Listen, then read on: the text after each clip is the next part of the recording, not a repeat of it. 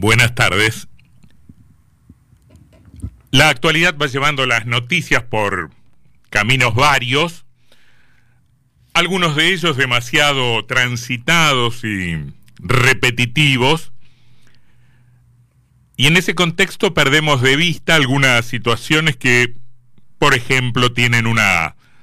particular importancia en el funcionamiento de las instituciones de la provincia de Entre Ríos, que en alguna medida están en entredicho esas instituciones, porque tenemos suficientes elementos, no hace falta aquí detenernos en una enumeración, como para pensar que, en efecto, el servicio de justicia de esta provincia está limitado o al menos tiene enormes inconvenientes, notorios inconvenientes para avanzar en determinadas investigaciones cuando lo que está bajo sospecha, lo que debe ser investigado es el poder, concretamente el, poder político. Es cierto, eh, esto sería un argumento de relevancia como para oponer a esta tesis, que Entre Ríos puede mostrar cómo su sistema judicial pudo en su momento condenar a un ex gobernador por hechos de corrupción. Hablamos de la mega causa que terminó con la condena de Sergio Uribarri y otros particulares y otros funcionarios, pero aquel proceso eh, extraordinario, literalmente extraordinario, no puede ocultar que las investigaciones vinculadas a hechos de corrupción, e insisto,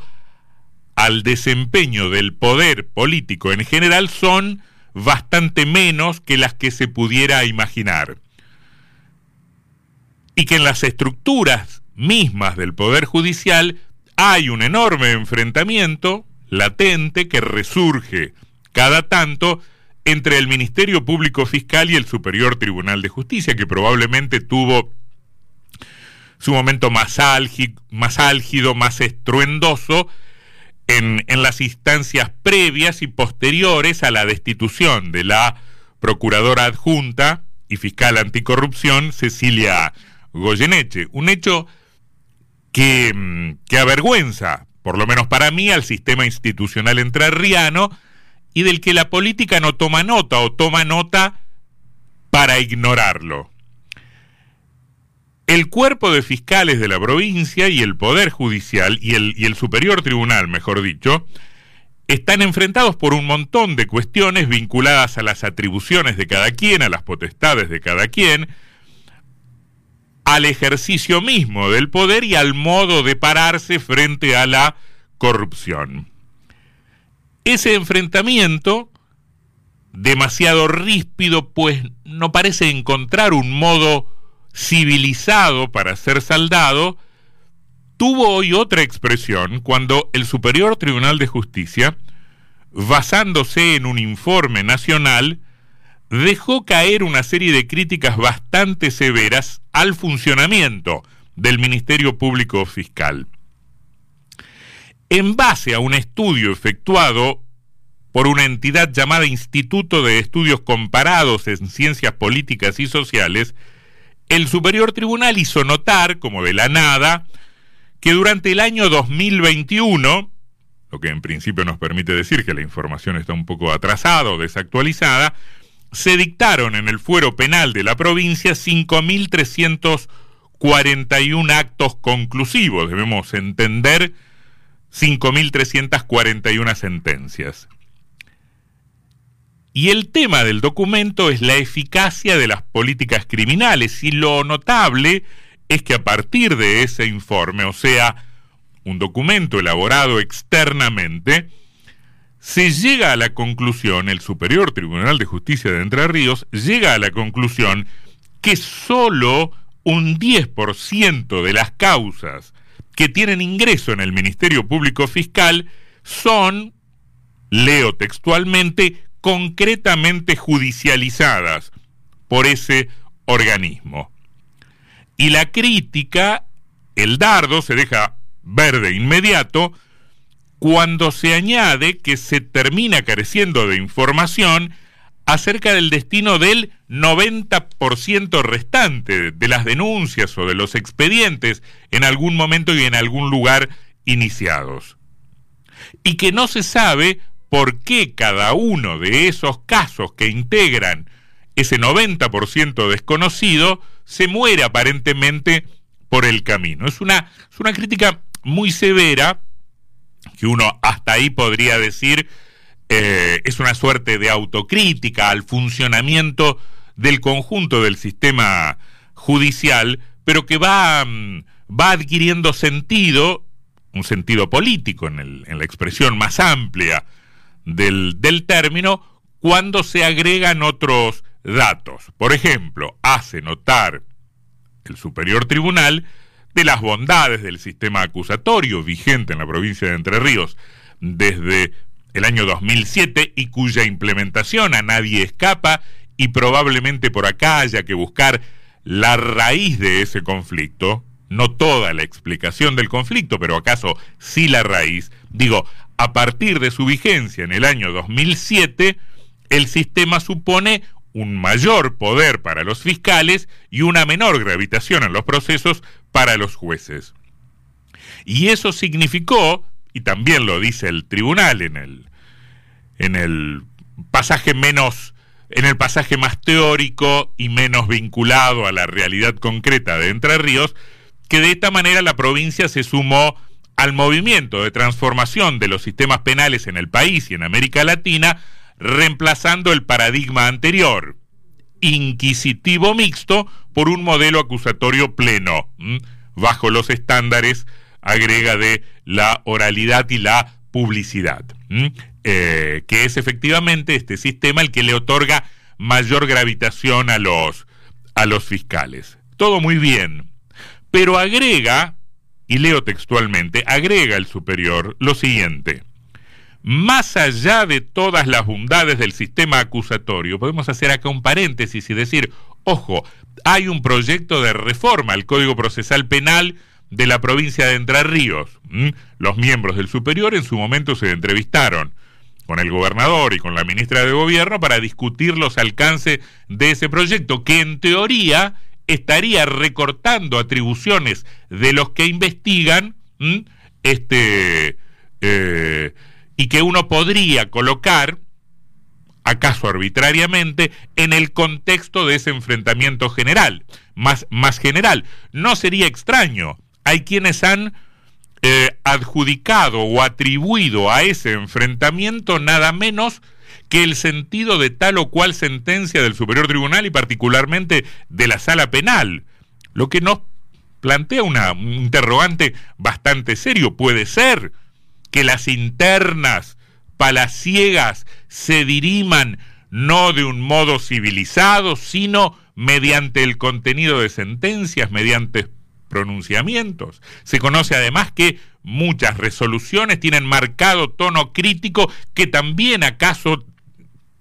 dicen quienes entienden más de esto, eh, pueden ser inscriptas en ese enfrentamiento que parece gobernar el funcionamiento de todo el sistema. Superior Tribunal de Justicia por un lado, Ministerio Público Fiscal por el otro. Vuelvo al documento emitido hoy por el Superior. Más allá de todas las bondades del sistema acusatorio, hay que señalar que en lo que respecta al acceso a la información pública y frente a una investigación conducida por el Ministerio Público Fiscal, se desconocen las verdaderas cifras de hechos que son denunciados y tramitados por ese organismo. En definitiva, quien tiene a su cargo la acusación pública por intermedio de los y las fiscales. Nos están diciendo que es el Ministerio Público Fiscal el responsable de, por ejemplo, carecer de estadísticas serias que nos entreguen un mapa del delito en la provincia de Entre Ríos.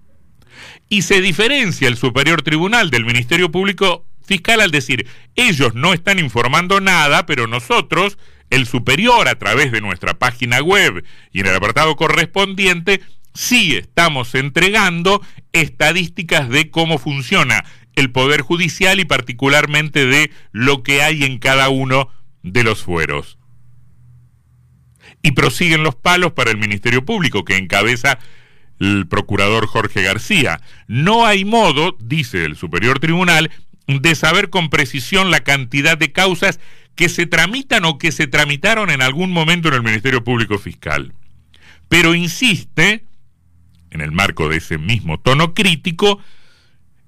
con que solo un 10% de las causas que ingresan son concretamente judicializadas por el Ministerio Público Fiscal y se carece de información acerca del destino del restante 90%. Para protestar finalmente por el hecho de que no haya siquiera un mínimo acceso a la información que se genera en el Ministerio Público y que permita inferir, dicen los jueces del Superior Tribunal, cuál es la situación vigente en materia de denuncias y cuáles son los delitos que en mayor medida se, se plantean ante los tribunales y se investigan en los tribunales entrerrianos. Carecemos de estadísticas porque no hay posibilidad de acceder a esa información tan delicada. Este es el estado de cosas en un tema muy puntual, muy puntual, pero que eh, reaviva o expresa ese enfrentamiento de fondo que en alguna medida, uno no está en condiciones de decir en cuál, en alguna medida conspira contra un funcionamiento saludable, eficaz, eficiente, pero sobre todo transparente del Poder Judicial. Por eso mismo que decíamos, fiscales y jueces de la sala penal se tiran con resoluciones, se tiran con sentencias, dibujan jurisprudencias, eh, discuten cuestiones que en algún momento, este, pienso en los plazos de la investigación penal preparatoria, un tema hipersensible para los casos de corrupción, en donde la Corte Suprema de Justicia en algún momento tendrá que decir algo. Aquel fallo, aquel fallo fue visto en su momento como una puerta abierta muy grande, muy notable, muy visible, muy evidente, para que los corruptos zafen para que los corruptos zafen. De hecho, después de aquel sorprendente planteo de la sala penal, eh, en un caso que en miniatura tenía que ver con el escandaloso fraude de los contratos truchos de la legislatura de Entre Ríos, digo, em, eh, luego de aquel fallo, muchos defensores de personas vinculadas a hechos de corrupción dijeron, che, acá hay un argumento por el que reclamar la inocencia o el sobreseimiento de nuestros defendidos. Eh, en cualquier caso, también mm, tiene algo de paradoja que la cabeza del Poder Judicial termina admitiendo, por supuesto que desentendiéndose de la responsabilidad, eh, termina admitiendo las insuficiencias y las deficiencias y las inconsistencias del, del, sistema y enmarca ese problema, particularmente la falta de información, en el contexto de ese muy añejo enfrentamiento con el Ministerio Público Fiscal. Recuérdese que algunos de los miembros del Ministerio Público Fiscal, en declaraciones públicas, pero también al momento de efectuar algún que otro alegato en una, en, una u otra causa resonante, han dicho el Superior Tribunal de Justicia está funcionando como una garantía de impunidad para los corruptos. Son expresiones que pasan de largo, eh, pero que expresan una situación gravísima, gravísima, eh, que, que por supuesto no nos habilitan a decir que Entre Ríos tiene un sistema institucional tan patrimonialista, tan, como se dice a menudo, feudal como otras provincias, pero en el que no todo está tan prolijo y donde el funcionamiento no es tan transparente y donde la autonomía del Poder Judicial encuentra límites, obstáculos, vallas. Em, se dijo que el superior es garantía de impunidad. Eh, lo que es un es una cosa, insisto, increíble pensar que en las poltronas más importantes del Poder Judicial de Entre Ríos se sientan a sujetos este, que, que, que mediante sentencias o resoluciones o jurisprudencias bien oportunas protegen a los corruptos. Perdemos de vista, nos aproximamos a una campaña electoral, perdemos de vista que este es el estado de cosas en el funcionamiento de las instituciones democráticas de Entre Ríos, o al menos uno de los ejes del debate respecto de la capacidad del propio aparato del Estado para enfrentar, para limitar, para combatir y eventualmente sancionar la corrupción. Es cierto, lo perdemos de vista porque en algunos casos tiene las formas de una pelea de conventillo, de una pelea barrial, pero es gravísimo en términos institucionales. Y la política, mientras tanto, mira para otro lado, no aborda estas cuestiones en el debate público, o finge desconocer que se discute en el edificio que está exactamente enfrente de la Casa Gris, como diablo se lucha o se protege a los corruptos.